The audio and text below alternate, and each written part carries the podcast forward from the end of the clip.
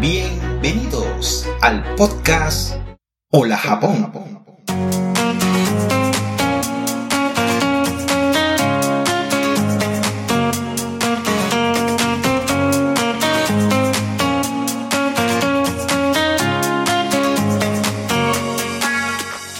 Hola amigos, ¿qué tal? Muy buenas y bienvenidos al noveno episodio de Hola Japón. En este episodio conversaremos con José Manuel Guillén, un joven chef español quien nos hablará sobre la cocina fusión, detalles de su primer libro y su visión de la realidad japonesa. Además, en este episodio comentaremos sobre el turismo en Japón, la apertura del Ghibli Park en la prefectura de Aichi y por último, la necesidad de todos los ciudadanos y residentes de Japón, incluidos los extranjeros, de contar con su Koin Bangokado, o el llamado My Number Card, que es una tarjeta física que contiene tus datos personales y un único número de identidad de 12 dígitos, almacenados en un chip electrónico.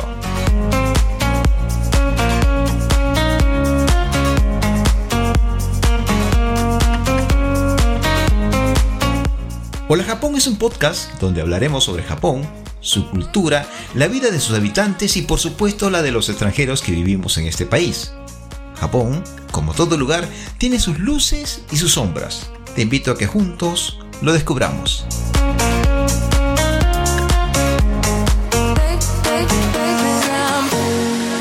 Mi nombre es Roberto Watanabe y soy un ciudadano del mundo que nació en Lima y que vive más de la mitad de su vida en la ciudad de Nagoya, capital de la prefectura de Aichi, en Japón.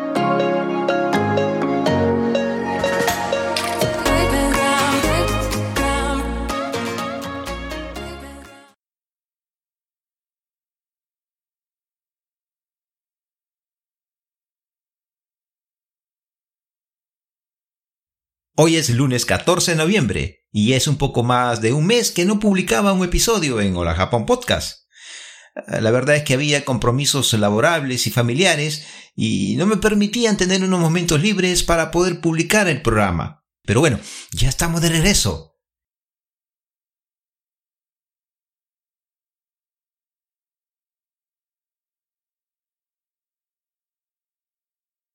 Cuando escuché a José Manuel Guillén, más conocido como Chema en el programa Japón sin censura de Juanjo Nakajodo, me llamó mucho la atención por la sinceridad de sus palabras al tratar algunos temas sobre Japón.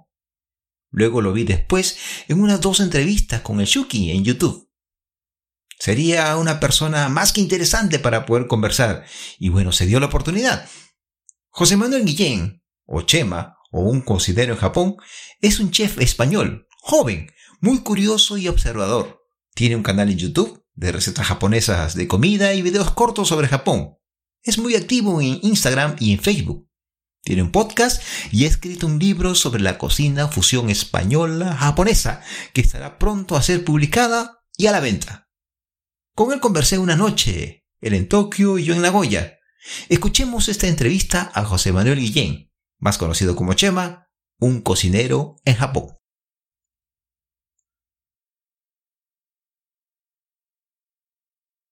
Noveno episodio. La cocina fusión de Chema, un cocinero en Japón.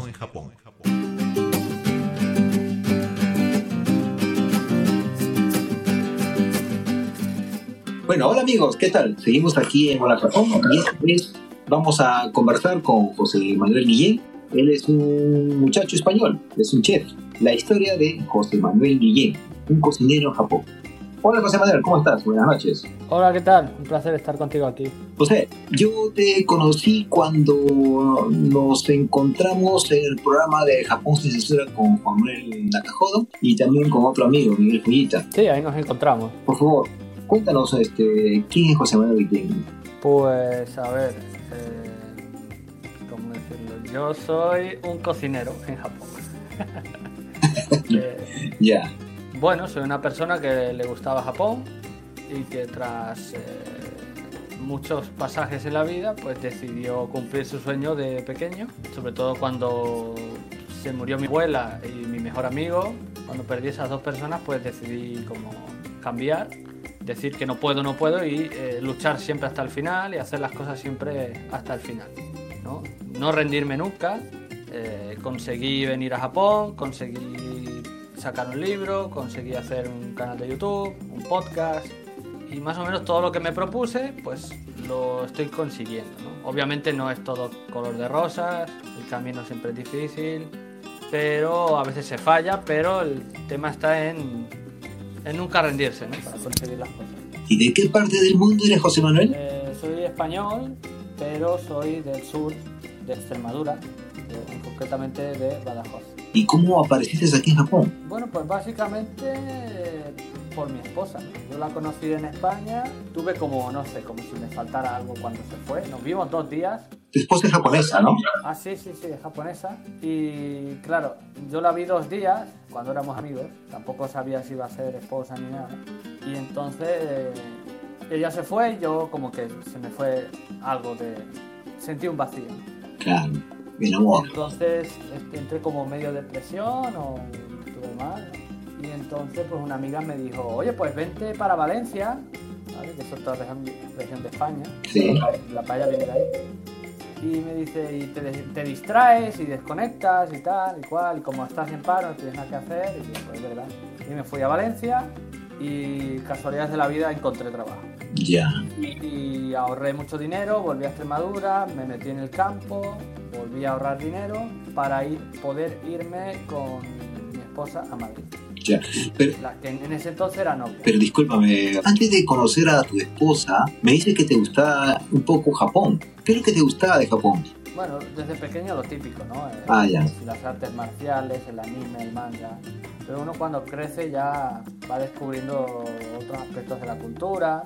Y luego uno ya cuando vive en Japón va viendo que, que hay muchas dificultades siendo extranjero aquí y que no es todo tan bonito como lo pintan, pero que aún así eh, pues está bien, está guay en Japón, ¿no? Pero que hay cosas bastante negativas que hay que tener en cuenta y que nunca te cuentan y que casi nunca sale en las redes ni en internet porque no interesa.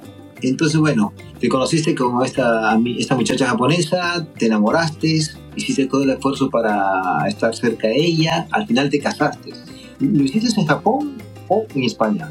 Sí, yo me casé, pero recién llegado no, o sea, pasaron dos años y después me casé. Ah, ya. Si me preguntas por qué te casaste, bueno, yo intenté sacar el visado de trabajo, pero fue muy difícil y quizás lo hubiera sacado, no te digo que no, pero en- entre esas que yo lo intento sacar, lo hubiera pasado muy mal porque es muy difícil tener una cuenta de banco con la visa que tenía, era muy complicado el tema de los teléfonos, de poder tener un teléfono a tu nombre, que obviamente sí se puede tener un teléfono, pero por ser extranjero y tener una visa limitada, las ofertas son muy caras.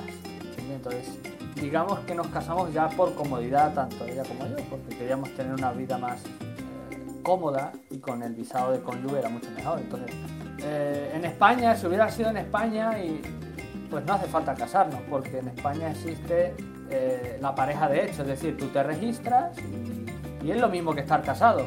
Te registras como pareja y es lo mismo que estar casado, con los mismos derechos y con todo, pero no estás casado. Qué interesante. En Japón no, no quedaba de otra que casarse y bueno, digo, bueno, pues nos casamos y si no, no pasa nada. Entiendo. No va a cambiar nada, es un papel y es bonito y bueno, pues ya está, nos casamos. Por, por, amor y por también por, por comodidad de- para los dos.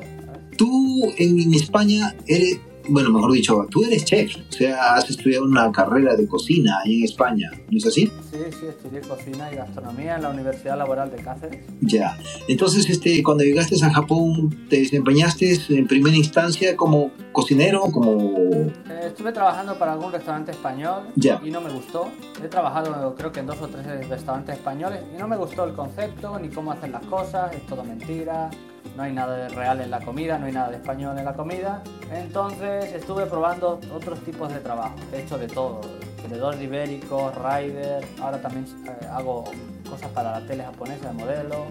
Me encontré con un tema que es que mm, tenía mucha dificultad para hacer comida española en Japón. Mm, sí. Es cuestión de ingredientes y también de conceptos. Es cuestión de, de- de que todos los ingredientes no los encuentras o si los encuentras son demasiado caros y no merece la pena comprarlo. Y también que las cocinas son muy pequeñas, que las casas están adaptadas para, para hacerlo todo a los japonés. Y entonces yo hacía cocina fusión todos los días en mi casa. ¿no? Y luego ya he trabajado en muchos restaurantes japoneses y de sushi, de curry y también de washoku, que es la auténtica cocina japonesa. Claro, Huachoco. Y yo no sabía nada de cocina japonesa, pero trabajando, comiendo, viajando, pues, uno empezó a aprender y, y luego ya empecé a fusionar y todo eso decidí meterlo en un libro.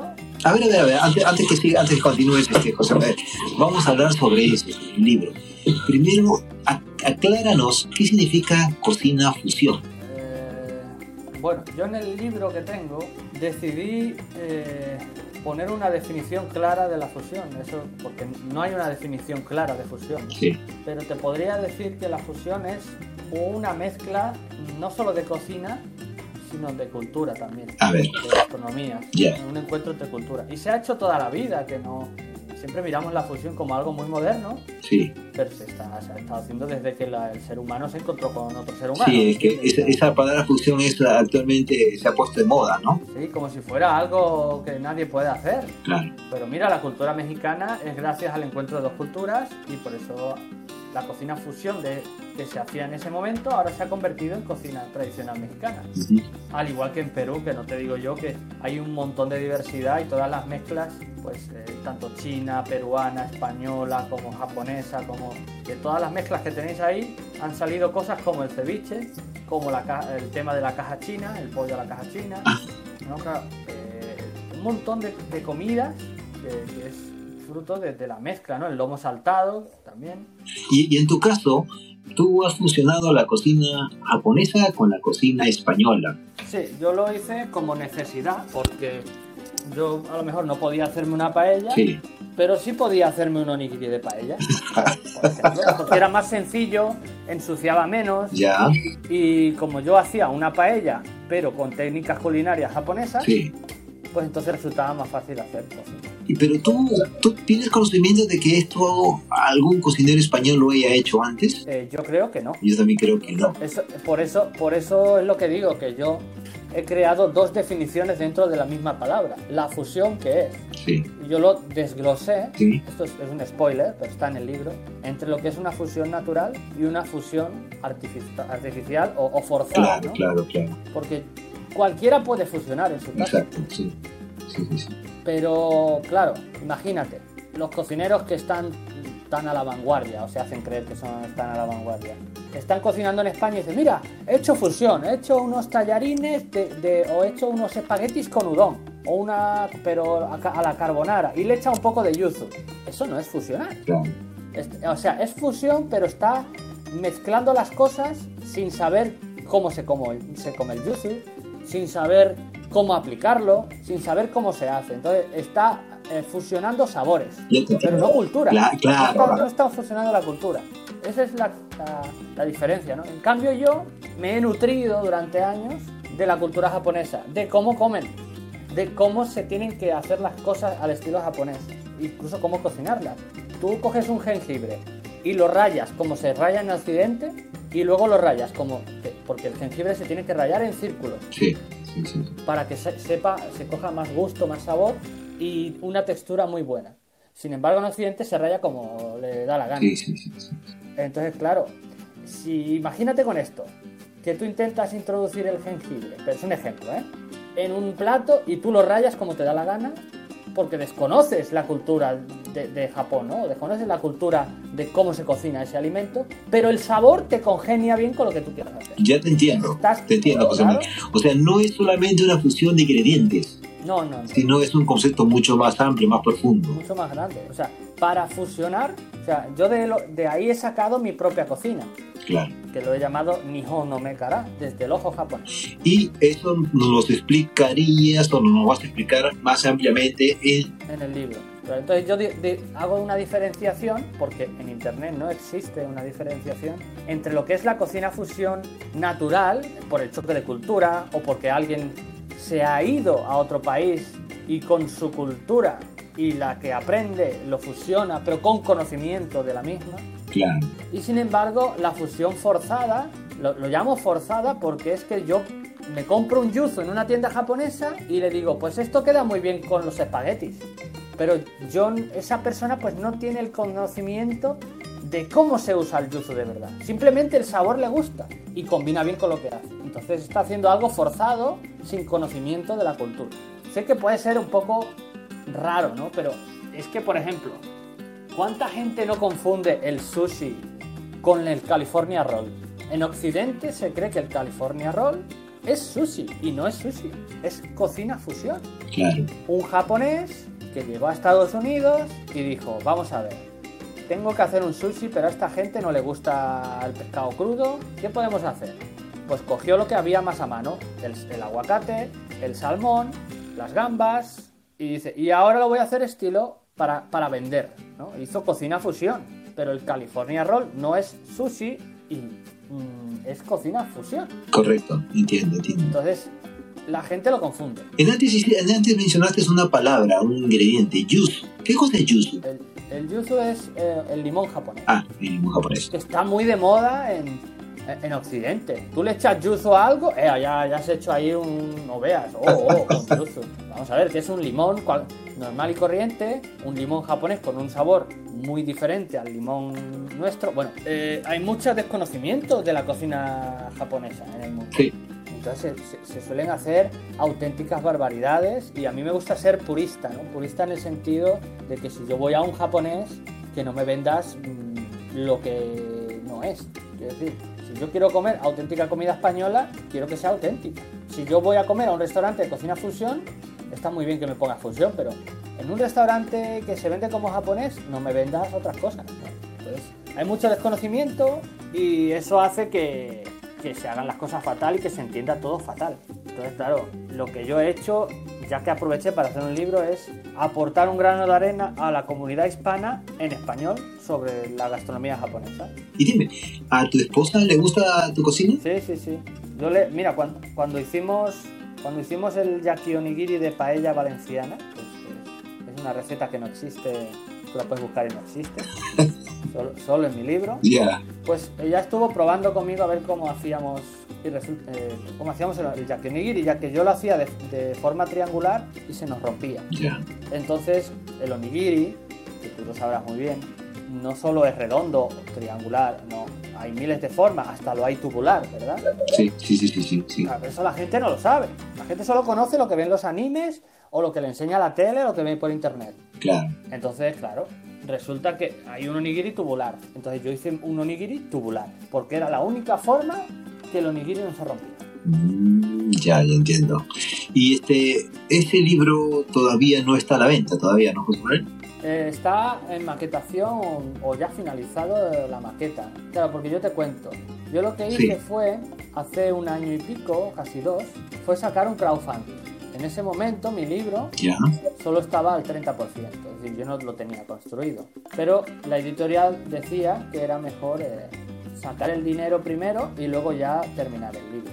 Entiendo. Entonces, eh, claro, se sal- salió adelante el crowdfunding, conseguimos el dinero y entonces yo, eh, nueve o once meses después, acabé el libro de escribirlo, que no, no ha sido nada fácil. Y luego ya lo que ha sido es tema de la editorial. Ellos lo han estado corrigiendo, lo, lo han estado maquetando, le han estado poniendo fotos y ahora creo que están con las pruebas de imprenta o no sé qué historias.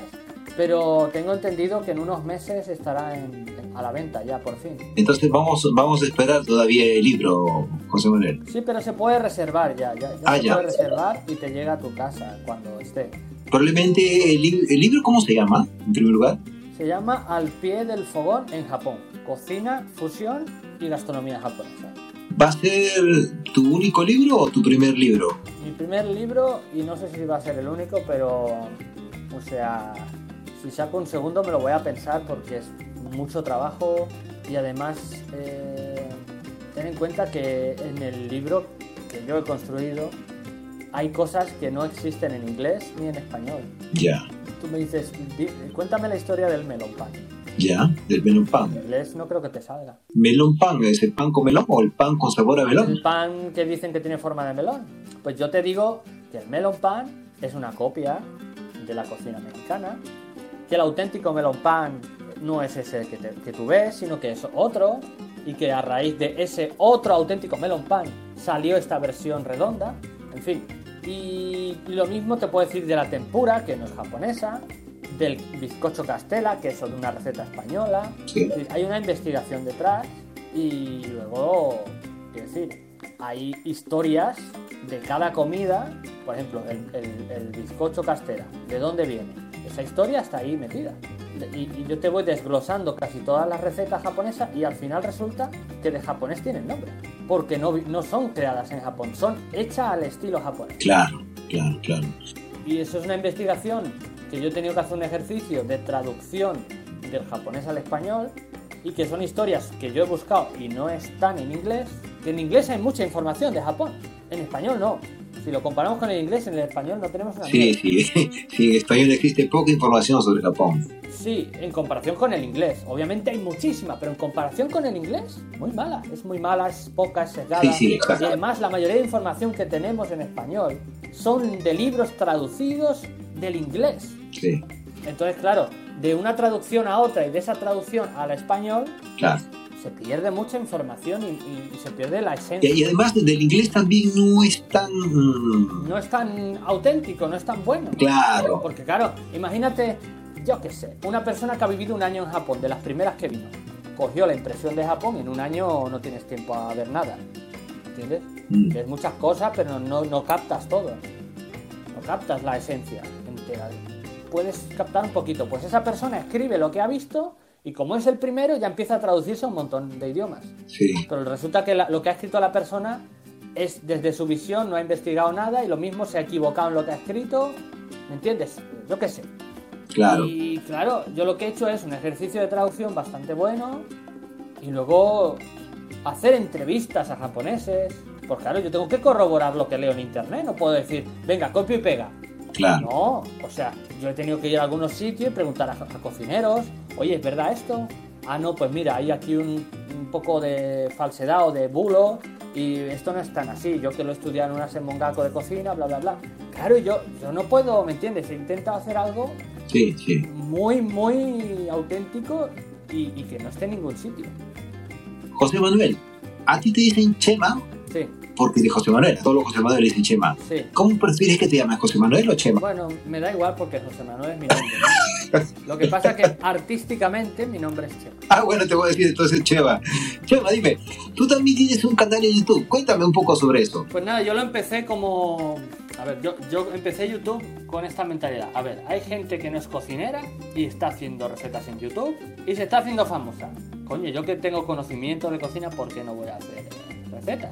A eso sí, no tenía los conocimientos necesarios de edi- edición ni nada, ¿no? Pero bueno, empecé así, a hacer recetas de cocina española o de todo lo que... de un poquito de todo del mundo.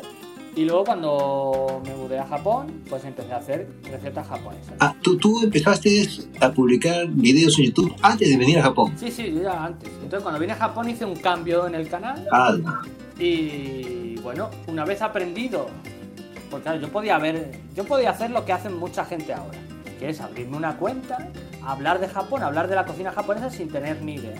mm, Sin embargo, yo en un principio decidí hacer, eh, no hacer nada, li- literal, no hacer nada, y empezar a aprender cocina japonesa, tener conocimiento. Una vez pasados dos o tres años, ya me puse en serio a enseñar cocina japonesa, porque ya tenía el conocimiento, ya sabía todo, antes no tenía tanta idea, era un recién llegado, entonces decidí esperar.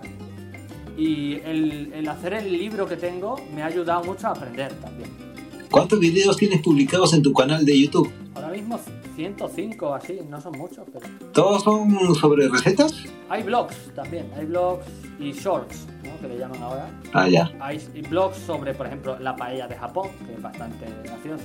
Hay shorts eh, de la cultura japonesa, de curiosidades japonesas. Hay blogs de yendo al convini, al supermercado.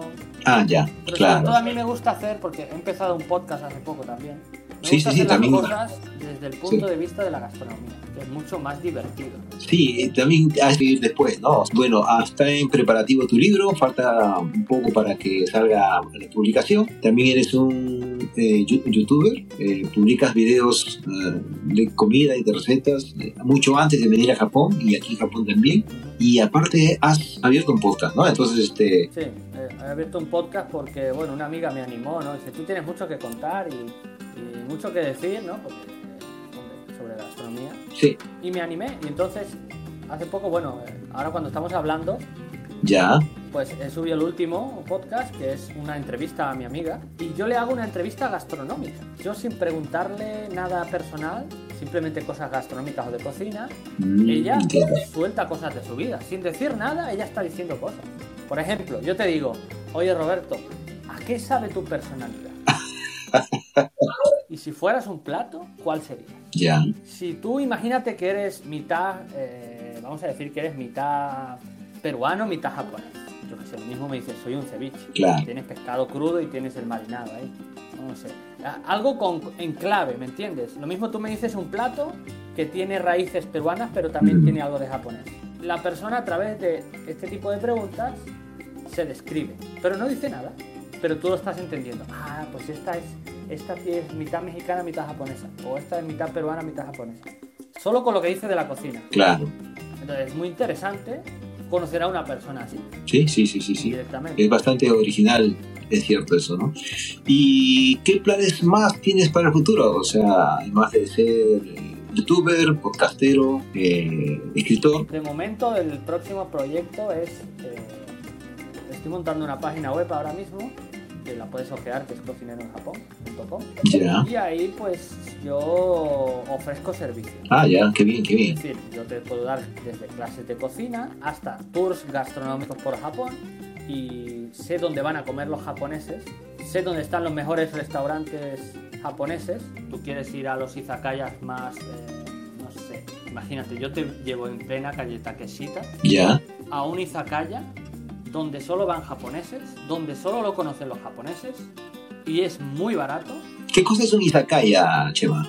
Un izakaya es una taberna japonesa nocturna, ¿no? Donde se bebe alcohol y se pica tapitas japonesas. Ah, ya. Claro, entonces ese es uno de mis proyectos, ser un guía gastronómico, pero luego también tengo las clases de cocina japonesa y otro servicio que es muy interesante, que es te ayudo en tu inicio en Japón. Ya. Ese es para, dirigido para los, las personas que quieren venir a trabajar acá a Japón. Ese, porque mira, yo llevo tres años aquí en Japón, pero claro, Sí. eh, mi esposa es joven. Tú también eres joven. Sí, yo soy joven. Entonces, claro, nuestras experiencias han sido conjuntas en buscar trabajo, en buscar piso, en buscar todo, ha sido conjunto y de pasar mal tragos y decir, hostia, aquí no teníamos que haber venido. En fin, eh, cuando uno viene a buscar vivienda en Japón, al ser extranjero, esté casado o no, va a tener problemas. No le van a dar piso, no le, da- no le van a dar vivienda porque es extranjero. Ah, ya. Entonces, una persona que no sabe japonés, que el inglés no le sirve y que está eh, llegando a Japón y no sabe qué hacer o dónde vivir, pues tú me llamas y yo te busco una empresa que es específica para extranjeros, ¿vale? Por un módico precio muy barato y yo te digo, mira, eh, te ayudo a que entres en esta empresa y, y ya está, ese es mi servicio. Yo te ayudo en tu inicio. ¿Quieres ir a una academia? Te pongo en contacto con la academia, sin intermediarios. Tu intermediario directo soy yo y te ahorro dinero. Claro, ahorra dinero y tiempo sobre todo, ¿no? Claro, pues ten en cuenta que un intermediario se queda un 20% o más Sí. de lo que tú pagas. Claro. Y yo te voy a cobrar un 1% de lo que ellos te de, lo- de todo eso, ¿me entiendes? O sea que muy poco. Entiendo. Entonces, eh, que luego quieres buscar un hotel para los primeros días, también conozco el más barato, hasta te puedo conseguir descuento. Entonces, claro, te puedo recoger en el aeropuerto. Oye, que yo he venido de estudiante y me quieren cobrar impuestos en el ayuntamiento. ¿Cómo puedo hacer para no pagar? Pues tú me llamas y yo también te lo consigo. Oye, mis posibilidades de trabajar en Japón. También tengo un servicio así. Quiero que me ayudes a encontrar trabajo sin saber japonés. Pues llámame yo también. ¿Por qué sabes tanto? Pues porque yo he tenido tres años aquí de buscarme la vida. Y sé todo lo que puede pasar a un extranjero en un principio. Y para que no sufras, pues eh, yo que ya lo he sufrido todo, me pagas y te ayudo. Mira, este, además de que te conocí en una de las entrevistas que te hizo nuestro amigo en común, Juan Juan Acajodo, también te vi en un video en YouTube que lo hace un muchacho argentino, el Chucky, creo que se llama. Sí, sí, sí. Ahí, Sí. ahí. Ah, Ah, ahí, ahí narras eh, tu experiencia con él eh, y te, te hizo una entrevista también con su, con tu esposa, ¿no? Eh, Sí, sí, nos hicieron otra, otra entrevista ahí. sí, sí. ¿Cómo te llevas con tu esposa? Eh, bien, o sea, ¿No tienes ningún tipo de problema cultural, de choque. Sí, hemos tenido, hemos tenido. Y bueno, ya son tres años también, pues, ¿no? Claro, nos hemos peleado, nos seguimos peleando y eso no va a cambiar. Eso pasa en todos los matrimonios. Sí, en todos los matrimonios pasa eso. Pero sí es verdad que al principio hubo más shock, pero por un tema cultural o también eh, no es lo mismo estar en España que estar en Japón. Japón, ella al ser japonesa pues nota el- estrés japonés, influye en su sociedad Sí, sí. y claro, yo vine a Japón, no sabía nada de Japón, el, el- el proceso de adaptación también es duro, entonces claro, ahí hay problemas. Pero ahora ya ha pasado todo eso y si me preguntas, ¿qué tal? Bien, ahora bien. ¿Qué es lo que más te gusta de Japón, Chema? Interesante pregunta. bueno, no sé si quedarme con una cosa, pero ¿Qué cosas entonces te gustan más? bueno, eh, la seguridad es algo que valoro mucho. Seguridad. En las calles nadie te roba, nadie... No, No significa que no haya locos y que no te pueda pasar algo rara vez, pero en general es muy seguro, eso me gusta. Luego la economía funciona, hay trabajo, aunque el trabajo sea una mierda, lo es, porque la cultura del trabajo en Japón lo mata todo, mata la- las ganas de estar aquí, pero hay trabajo, ¿vale? No te falta el trabajo, eso está claro.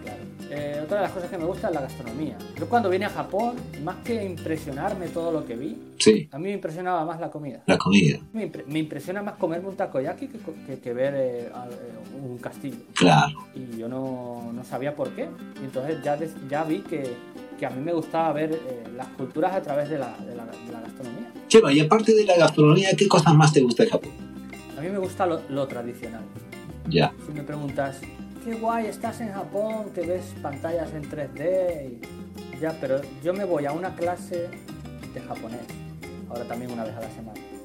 Me voy a hacer algo típico japonés, ya sea recoger arroz, ya sea. O sea, cuando fui a ver el, el a Ryogoku, ahí en, en la calle de, de los restaurantes de, de los luchadores de sumo, Sí, sí. yo disfruté comiendo el chankonabe. El chankonabe, para que no lo sepa la gente, es el cocido japonés que comen los jugadores de sumo, Ah, eh, bueno, para alimentarse. comen bastante esos señores, ¿no? Sí, comen, comen mucho y duermen mucho. y por eso están gordos. Sí, sí. Entonces, a mí me, me- me gustó mucho porque yo me fui a un restaurante típico, nos sentábamos en el suelo, yo con mis senseis disfrutando de la comida. Bebíamos sake. Entonces, las cosas tradicionales son las que me llaman la atención. Claro. Yo estoy practicando artes marciales, por ejemplo, Qué bueno. y me gusta. ¿Te estás japonizando, Chema? No sabría decirte. ¿Extrañas España? Mucho, mucho. ¿Qué es lo que más extraña de España? La comida, eh, que todo se hace un poco más fácil que aquí. Ah, ya. Mm, También mi familia. Y bueno, pues echo de menos mi cultura del tapeo y de salir a la calle y a las terrazas. El poder hablar con tus amigos, reírte. Sí. Que, en Japón es también, pero el- la cultura, como es diferente, el rollo también cambia, ¿no? Entonces, esa, mi cultura es lo que estoy echando de menos. La cultura española. Chema, Chema, ¿y, y, y has pensado formar familia en Japón? No lo he pensado aún. Lo que tengo claro es que si tengo un hijo, eh, irá a España a estudiar. Al menos antes del bachillerato. Ya. Porque no me gusta ciertos aspectos de la educación japonesa. Y yo que he trabajado y trabajo como jefe de cocina en comedores escolares, dándole de comer a los niños. Conozco un montón de profesores de inglés, de profesores españoles que dan, españoles y, y latinos sobre todo, que saben inglés y que dan clases a los japoneses. A mí esos profesores me dicen, "Mm, yo quiero llevar a mi hijo, que está- están, están casados con japonesa, quiero llevar a mi hijo a Inglaterra porque me lo están atontando, le están quitando la- el pensamiento crítico, le están quitando todo, ¿no? Y claro, luego ese niño, cuando vea que tiene un 50% en sus genes que no es de Japón, va a querer descubrir todo eso. Y si no lo quiere descubrir, porque es que ya está absorbido por la cultura japonesa. Pero en general la, la- la educación japonesa está bien, pero en el momento que intentan destruir sus, eh, sus, sus emociones, es decir, el no expresarlas y destruir todo pensamiento crítico, a mí me parece eh, fatal. Yo creo que sí. En ese sentido, la educación japonesa no es tanto como lo, como lo que piensa No, no, y además, yo he estado investigando, oye, una universidad te cuesta 50.000 euros y resulta que los japoneses se tiran estudiando desde que nacen Y luego en la universidad tienen cuatro años para tocarse los huevos, literal, porque no estudian. Viajan, se lo pasan bien, se emborrachan. Es como unos cuatro años sabáticos donde tú pagas un dineral en la universidad, donde no estudias, te dan el título, porque eso es tu paraíso temporal antes de convertirte en un esclavo de la sociedad y de la empresa para la que vas a trabajar. Ah, son afirmaciones un poco duras. Duras, pero es la Sí, realidad. Porque, claro, en España, cu- cuando un japonés va a estudiar a España, dice, suspende, no aprueba, es muy difícil estudiar, porque en Japón no estudias, colega. En Japón estás de... en el país de la chachi piruleta, del país de no hago nada y de me emborracho y apruebo con el mínimo, porque la universidad es para pasárselo bien antes de volverte un esclavo. Luego esas personas, esos japoneses que, que se, se interesan por el extranjero, van a saber que cuando salen de su país ven que su país hace las cosas mal y que tener válvulas de escape emocionales está muy bien. Y entonces ya intentan vivir más como un extranjero. ¿no? Qué difícil es, ¿no? La educación en Japón. Sí, sí, porque te lavan el cerebro. Y bueno, el concepto es se normalizan a, los, a las personas, ¿no? O sea, todos tienen el mismo... No, los atontan, para mí los atontan. Yo no estoy criticando la sociedad colectiva, que es muy diferente No, eh, la cuestión colectiva es diferente a, a eso que tú dices. a esta cuestión que yo te estoy diciendo. Claro, claro. Porque esta cuestión viene desde hace, desde la Segunda Guerra Mundial. Y justamente ahí empezó todo eso. Claro, porque yo lo estoy estudiando, ¿no? Yo doy clases de japonés con una profesora todas las semanas, Ya. así en rollo más privado. Y esa profesora a mí me trae libros de historia, libros de la cultura japonesa. Y a mí me explica cosas de la cultura. Y ella me, me- claro, yo le digo, mira, es que el otro día fui al gimnasio y me ha pasado esto. Le cuento mis cosas, ¿no? Digo, me dicen que no puedo entrar al gimnasio porque no tengo unas zapatillas específicas para entrar en ese gimnasio. Pero llevo yendo tres meses y nunca me han dicho nada con las que llevo ahora. Y de golpe y porrazo me dicen que necesito otras zapatillas. Y yo me enfadé. Y yo le conté eso a mi sensei y me dice, sí, te entiendo, eso pasa en Japón, no tiene sentido y, no- y nosotros también los odiamos. Sí, sí. Pero no lo cambian. Dice, esto es una cultura que Japón cogió de los manuales de las empresas extranjeras, como KFC, Starbucks, y se lo han llevado muy a rajatabla. Pero la sociedad colectiva de Japón no tiene nada que ver. Ellos hacen todo en grupo y esto viene de la, esto viene de muy atrás, de cuando se implantó el, grano de arroz en Japón y tenían que, para cultivar arroz y para poder comer arroz, tenían que, eh, la sociedad, colaborar entre ellos para poder sobrevivir. Sin embargo, en Europa, cada cazador iba a buscar su presa y a los demás que le den por saco. Entonces, una sociedad en grupo que hace todo en grupo está bien, pero esas jerarquías, esos formalismos y esa rigidez, ¿no? A la hora de hacer las cosas lo mata todo. Por eso mi sensei, que, es muy viejita ya, dice, yo cuando era joven esto no lo había. Sí, sí, sí, definitivamente ah, en Japón algo est- está funcionando mal, ¿no? Y los mismos japoneses no se dan cuenta porque están acostumbrados a, a esta vida, ¿no? Sin embargo, los que vinimos de- del extranjero nos damos cuenta rápidamente. Es lo que llamas el choque cultural. Yo tuve choque cultural mucho, mucho tiempo. Diría que un año o dos he estado en choque, y... pero ha sido todo culpa de la cultura laboral. No lo puedo sacar a otra cosa porque cuando la, la cultura laboral te influye tanto, que, que te hace rabiar tanto, al final es como si yo estoy todo el día pegándote puñetazos por la mañana. Imagínatelo, ¿no? Luego llegas por la noche y un mosquito te pica y, y- y te enfadas. Porque Sí. ya llevo todo el día pegándote y ya estás enfadado. Entonces, claro, cuando llevan todo el día tocándote las narices en el trabajo y es todos los días igual y no te gusta porque hacen las cosas mal, ya cuando cualquier otro aspecto de la sociedad te hace algo que dices tú, esto va, molesta, pero tampoco es para... Hasta una pequeña cosa te puede molestar mucho Sí, sí, sí, y estás en shock y no sales. Tienes que, tienes que adaptarte y, y no es fácil, no es fácil. Yo he aprendido a esquivar el choque. Es decir, sé dónde no tengo que meterme para no entrar en shock. Sí, sí, sí, es, un- es un proceso, ¿no? O sea, definitivamente nosotros llegamos a este país, no podemos cambiar absolutamente No. nada. Pero sin embargo, podemos hacer eso, esquivar, Esquivar, esquivar. asentar y luego mm, darle la vuelta. Por Que no significa que no te moleste. Significa que tú dices, hostia, aquí sé que no tengo que trabajar. Aquí sé que voy a entrar en shock, aquí no trabajo. Claro. O sea, yo, yo he llegado una- en un- una etapa en que a mí si me molestan, puede ser que salte. Que si un japonés o mi jefe me dice, o mae, si a mí me, me hablan como yakuza, yo me encaro. Y yo, ¿qué te pasa a ti? ¿Quieres pelear? Y ya, ahí, el que gana soy yo porque el japonés se vuelve pequeño. ¿Entiendes? Sí, los japoneses no están acostumbrados a que alguien les, eh, les, ¿cómo se? Le contrarie, ¿no? Le llame la contraria, ¿no? Se sorprenden cuando... Tienes que decir perdón por todo y, y ellos se vienen arriba Sí, y uno ya cuando está cansado, pues digo, ahora te voy a bajar los humos. claro. y- Eso, eso, eso incluye la personalidad de cada uno, pues, ¿no? No solamente es este eh, obedecer y obedecer así a rajatabla, ¿no? Bueno, y dime entonces, este, eh, ¿qué es lo que no te gusta de Japón? Además de la cultura laboral, y todo lo que puede uno percibir cuando uno trabaja aquí en Japón. la ineficiencia y, la- y lo inútiles que son para hacer. ¿En Japón? Sí. O sea, Por- ¿por, por ejemplo? se murió Simpson? Ah, sí, ¿Qué hacían los guardaespaldas tocándose los huevos? sí, sí, sí. sí. Y, y otra pregunta es, ¿por qué tardó la ambulancia en llegar una hora? Vamos a, vamos a analizar simplemente el asesinato, ¿no? Primero, ¿por qué, los guardaespaldas no hicieron nada? Ahí ya que la gente piense. Yo no voy a entrar en eso. Pero, ¿por qué nadie tuvo la reacción? Mételo en cualquier puto coche y me lo llevo al hospital. Nadie. No, hay que esperar a la ambulancia el helicóptero decía, "Ah, es que ahí no podemos aterrizar, que es que está prohibido por el protocolo. Eh, colega, que se está muriendo el presidente más importante que ha tenido tu país, que aparca hasta enfrente de un puto caballo, encima de un caballo, ah, como si tienes que matar cinco gallinas para, para aterrizar.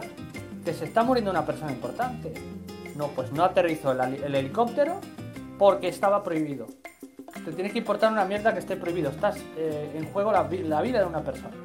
O mételo en el coche de alguien y llévalo al hospital corriendo. Lo que habría hecho cualquier extranjero, cualquier latino, cualquier español, Claro. pero no un japonés. La, ine- la ineficacia, la- lo inútiles que son, lo- la poca re- eh, capacidad de reacción que tienen para las cosas. Eso es lo que no... Igual el médico, la ambulancia, tú llamas a la ambulancia y, y estás media hora hablando. digo, pues en media hora ya me he muerto, ¿eh? Claro, me encontré una vez un borracho que se había caído, viejito, por aquí con un boquete en la frente, chorreando de sangre. Y llamamos a la ambulancia para, para ayudarlo, porque el pobre no sabía ni dónde estaba. La ambulancia media hora al teléfono. Digo, ¿y, cómo se llama? ¿Y, parece peligroso? ¿Y dónde, y, dónde vive? ¿Y, puedes decirnos su número de carnet? Eh, ¿Quieres que te diga también el color de sus cartoncillos? Vamos a ver que o vienes o se muere, colega, que vengas ya. Bueno, después de media hora al teléfono, 30 minutos más o 40 para venir la ambulancia. Eso en España no pasa. Son cosas que te han pasado, Chema, eso que estás contando. Son cosas que yo he vivido. Ah, ya. Eso es algo que me molesta mucho. Que, vas, que el médico te cuesta dinero, porque pagas todos los meses un seguro. Y vas al médico y no te cura la primera porque no le interesa, te curará la segunda o la tercera para sacarte el dinero. Esas cosas me las he encontrado yo. Sí, sí. Hay algunos médicos que son así. Claro, esas cosas molestan. Molesta que vayas al Starbucks y pidas un café con hielo y que no te lo quieran dar. Y que te ofrezcan el mismo café pero con chocolate y nata porque es la versión fría. Esas cosas molestan. Como ese protocolo de no puedo hacer nada sin preguntar. Una rigidez, ¿no? Una rigidez que dices tú. Vamos a ver, en el sector servicio, tú no puedes, te puedes regir por un patrón, pero no puedes seguirlo a rajatabla porque el sector servicio es más humano. Es decir, si yo me encuentro que voy a la habitación de mi hotel y me encuentro un- una piara de cucarachas, tú no puedes seguir un protocolo. Tú, ah, te has encontrado caca en la almohada. Tranquilo, que voy ahora mismo y te la cambio. Y te doy 50 euros para que no te moleste. Yo qué sé. Pero no puedes decir, ah, espera un momento que lo consulto con mi jefe. Oye, ya no vuelvo más al hotel, si no me lo solucionas en el momento. ¿Entiendes? Esas cosas molestan. Lógico. Bien, Chema. Este programa lo están escuchando muchos latinos, muchos hispanohablantes, no solamente de, América Latina, latinos que viven aquí en Japón o en Asia, sino también en Europa. ¿Tú qué recomendaciones darías a todos esos amigos y amigas que quieren venir a Japón? ¿Qué consejos le- les podrías dar? Mm, Bueno, lo, lo primero decirles que si, que si esos latinos vienen de Europa, van a notar una, una gran diferencia entre Japón y Europa. ¿vale? Ahora, si tú me dices, venís de Latinoamérica, vais a notar que la calidad de vida os sube. Ya. Es interesante esa- ese aspecto, ¿eh? Sí, La perspectiva cambia bastante. Ahora, no significa que no vayáis a sufrir lo que sufren muchos extranjeros aquí. Es un shock cultural debido a muchas cosas. sobre todo el trabajo. Eh, ¿Qué recomiendo? Venir con un mínimo de japonés. Ya. Si sabes inglés, mejor, ayuda. Y te diría que intentes, eh, no sé, eh, tomarte las cosas con calma, aunque es muy difícil. Pero sobre todo, intentar no, frustrar, no frustrarse, que es muy complicado no hacerlo, pero intentar mantener la calma y esperarte un tiempo a ver si es cosa tuya o es cosa de, de- de Japón. ¿vale? Ya. Porque a a veces cuando llegamos, eh, no sé, es raro, ¿vale? Y, y puede ser que tengas que esperar un tiempo para adaptarte. Ahora, también te digo, eh, ven a Japón, pero de lo que veas en internet, el 50% siempre. Es decir, cada persona tiene un punto de vista so- sobre Japón. Y cada, persona tiene un Japón y una visión diferente. Entonces, que a esa persona le vaya bien no significa que te vaya bien a, ir a- a ti bien. Si esa persona no cuenta las cosas malas de la sociedad, te está engañando. Entonces, del internet a creerse el 50% y el resto vívelo tú. Claro, vas a pensar que, Ja- que Japón es el paraíso y luego resulta que vienes y te llevas un chasco porque no lo es. Internet es una gran herramienta para aprender, conocer, informarse, pero a veces también se utiliza para desinformar. ¿No es así? Es que estamos en la era de la información, le llaman, pero yo creo que es de la desinformación. Hasta andan saliendo terraplanistas y todo. Entonces, claro, entonces, entonces eh, ¿cómo te puedes creer algo al 100% de lo que sale? Sea, si dices tú que está, estamos hablando de personas que están viviendo y, y que están aquí de verdad, y, y a lo mejor no somos conocidos, pero decimos más verdades que el que tiene un millón de suscriptores. Sí, sí, sí, eso sí, eso sí. ¿Por qué? Pues porque el que tiene un millón de suscriptores le hace caso al algoritmo de una aplicación y por eso es famoso. Claro. Y hay millones de, de gente así que, que cocina cocina japonesa entre comillas y luego es mentira todo. Pero claro, como es famoso, hay que darle credibilidad. Pues no estoy de acuerdo. Claro, entiendo. ¿Te gusta entonces este Japón? ¿Te vas a quedar aquí por lo menos 10 años? Me, me gusta Japón, pero no puedo decirte si me quedaré para siempre o no. Ya. Por un motivo, porque es que yo todavía no he vuelto a mi país. Entonces necesito volver a España para saber si me quiero quedar ahí lo primero y segundo para ver si echo de menos Japón y si veo que este es mi sitio. Qué interesante eso. No puedo, no puedo saberlo porque como no he, no he vuelto a mi país, Claro. tendría que volver a España y cuando vuelva de España me haces otra entrevista y ya te digo, pues mira, me quedo en España, me quedo en Japón. Lo interesante de conversar contigo, Chima, es lo que tú dijiste. Es bien diferente la forma de pensar de un latino que vive en América Latina, en Caribe y que viaja a Japón, que la que O incluso viaja desde Estados Unidos, también va a notar un cambio. Sí, ¿no? Bueno, bueno. que la que eh, viene un, un- un español o un latino desde Europa a Japón. Son dos puntos de vista eh, diferentes, porque son dos realidades distintas. Sí. Y cuando llega a Japón se da con una sorpresa. Entonces cada uno tiene su forma de vida, su forma de percibir las cosas. Eso es interesante. Primera vez conversando contigo que lo Sí, escucho. es, es interesante, pero ¿sabes qué pasa? Que yo con españoles no me junto aquí, Ya. sino que me junto con muchos latinos en Japón. Y me encuentro de todo tipo. Ah, sí, sí. Eh, sí, hay gente que viene por trabajo, hay gente que viene con dinero, sin dinero, claro. Venir con dinero, tener dinero y, y- y no tenerlo, también te cambia la experiencia en Japón. Entonces, si tú vienes de un país pobre y vienes a buscarte la vida, te va a parecer Japón muy bueno porque te da trabajo y te va a cambiar la experiencia. Sin embargo, que viene con dinero, se mete de ingeniero, lo mismo le molesta ciertas cosas, pero tiene dinero. Claro. Claro, es que no podemos decir, Japón, en Japón te va a pasar esto. Te van a pasar ciertas cosas que le pasan a todos los extranjeros. Pero va a condicionar mucho tu personalidad, tu nacionalidad y tu economía. Pero qué bueno, qué bueno, me alegra bastante haber conversado contigo, Chema, ¿no? José Manuel, ¿algunas palabras finales antes de terminar esta conversación extensa que he tenido contigo? Eh, pues nada, decirle a, a- todos los que nos escuchen que vengan a Japón, que vivan su experiencia, que cuando vengan a Japón se junten con puros japoneses, que vivan la experiencia al 100% y que ya cuando hayan vivido la experiencia busquen a gente de su comunidad también, ¿no? Porque lo mejor es vivirlo y que no te lo cuenten, ¿no? O sea, si tú te vas con otros extranjeros, eh, te van a contar cosas de la película y te van a hacer spoiler. Oye, hazlo por tu cuenta, vívelo por tu cuenta y que no te cuenten spoilers de nada. Esa es mi recomendación a todos. Que no te cuenten el spoiler, vívelo tú, vívelo en persona. Si te gusta o no, lo vas a saber tú solo. Si es negativo o es positivo, lo vas a adivinar tú solo. Pero que no te lo cuenten, que no intenten decir, es que esto es malo, porque entonces tú ya lo vas a pensar, ¿no? Si ya te dan una imagen o, te dan una, no sé, una opinión ya antes de que tú puedas opinar, eso puede influir en todo. ¿sabes? Vive Japón, vívelo al 100%, de lo que te cuenten créete la mitad y saca tus propias conclusiones. Esa es mi recomendación. Pero ven a Japón, claro que sí, con sus cosas buenas y cosas malas. Muy bien, fueron las palabras de José Manuel Guillén, cocinero en Japón. Ya nos vemos, José Manuel. Un saludo, que vaya bien. Ok, chao. Muchas gracias por invitarme. Ya, José Manuel. Sin lugar a dudas, Chema es un gran tipo, sincero y luchador. Él, al igual que todos mis entrevistados, son ejemplos de personas que no cesan en construir nuevos caminos. Podemos estar de acuerdo con ellos en todo o en parte, pero son experiencias de vida que es importante conocer y valorar. Gracias Chema por tu tiempo y por contarnos parte de tu vida. Ya nos estaremos encontrando.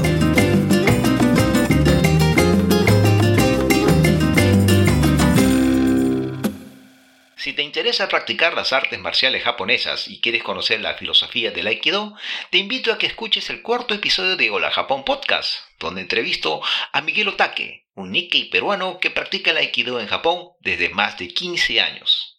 Este cuarto episodio y los demás los encuentras en tu aplicación de podcast favorito, sea cual sea el dispositivo que uses o a través de la web en tu PC u ordenador personal visitando la web holajapon.castos.com o nuestra web holajapón.online. Sigamos con el programa.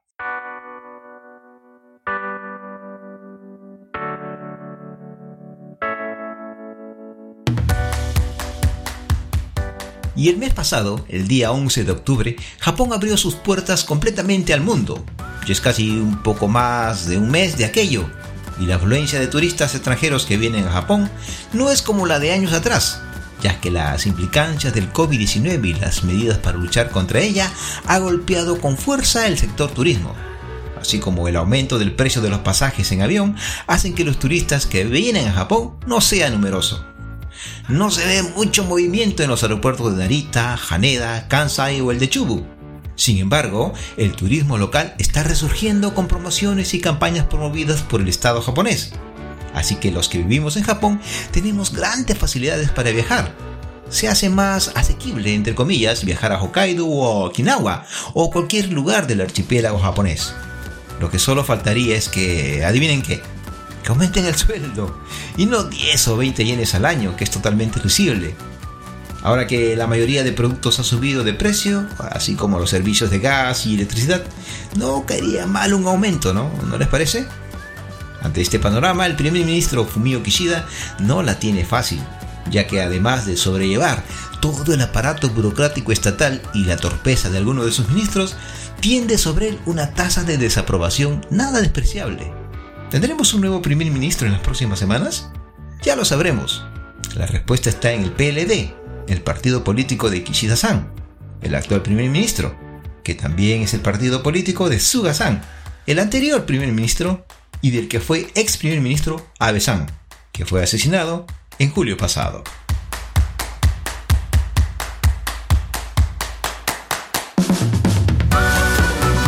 El primero de noviembre, hace ya casi dos semanas atrás, se abrió en la ciudad de Nagakute, en los alrededores de Nagoya, el Ghibli Park, un parque temático basado en las películas de anime de los estudios Ghibli. Dicho parque se ha construido donde se desarrolló la Feria Mundial Aichi Expo 2005. Fiel al espíritu de la expo, no se ha talado ningún solo árbol para su construcción. Ahora podemos decir que si Tokio tiene a Disney y Osaka tiene a los estudios Universal, Aichi tiene a Ghibli Park, un enclave de la animación japonesa. Para el próximo año 2023, sus atracciones estarán al 100% operativos. Y si me preguntan si voy a ir, yo le respondo, pues claro.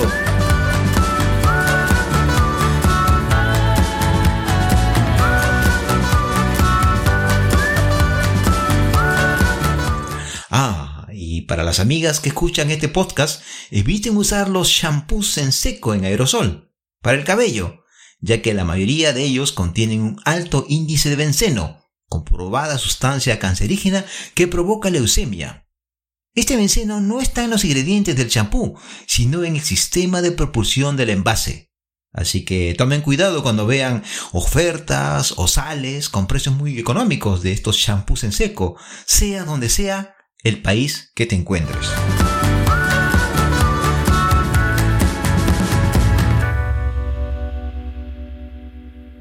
Si te gusta mi podcast Hola Japón, coméntaselo a tus amigos, suscríbete y deja una reseña. Este programa lo puedes encontrar en tu aplicación de podcast favorito, sea cual sea el dispositivo móvil que usas, o en tu ordenador o computadora personal a través de la web. Estamos en Apple Podcasts, Spotify, iBox, Amazon Music, Google Podcasts, Radio Public, Stitcher, Tuning Radio, SoundCloud, Mixcloud y otras plataformas. Ahora amigo y amiga, si estás estudiando español o entiendes algo y no eres hispanohablante, te comento que cada episodio de Hola Japón tiene su transcripción para que puedas aprender o mejorar tu español. Lo encuentras en la web holajapón.castos.com. Repito, holajapón.castos.com o visitar nuestra nueva web holajapón.online.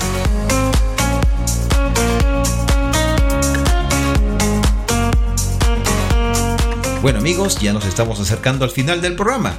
No sin antes saludar y agradecer nuevamente a José Manuel Guillén, Chema, un cocinero en Japón, por su tiempo para la entrevista. En el próximo episodio hablaremos sobre qué tan seguro estamos viviendo en Japón. Entrevistaré a un experto de ello. No deberían perdérselo. Ah, y me olvidaba. Les dije que en este episodio iba a comentar sobre el Koji Bango Kado, el llamado My Number Car. Bueno, creo que eso lo dejemos para el siguiente episodio. ¿Sí? ¿Me disculpan por ello? Entonces en el décimo episodio tenemos la entrevista sobre la seguridad de Japón y sobre el My Number Card.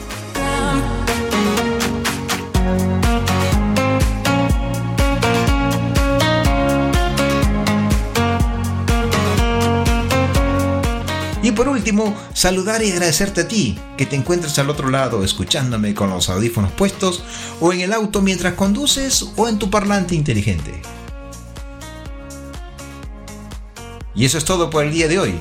Si desean contactarse conmigo, pueden hacerlo a través de la aplicación Telegram al usuario Hola Japón Online. Hola Japón junto y sin acento en la O, seguido de una raya abajo y luego la palabra online. Parece complicado, pero no lo es. Si lo prefieres, me buscas en el Facebook como Roberto Watanabe o a la página Hola Japón Online. Ah, y no te olvides de visitar la web holajapón.online. Ya, matane.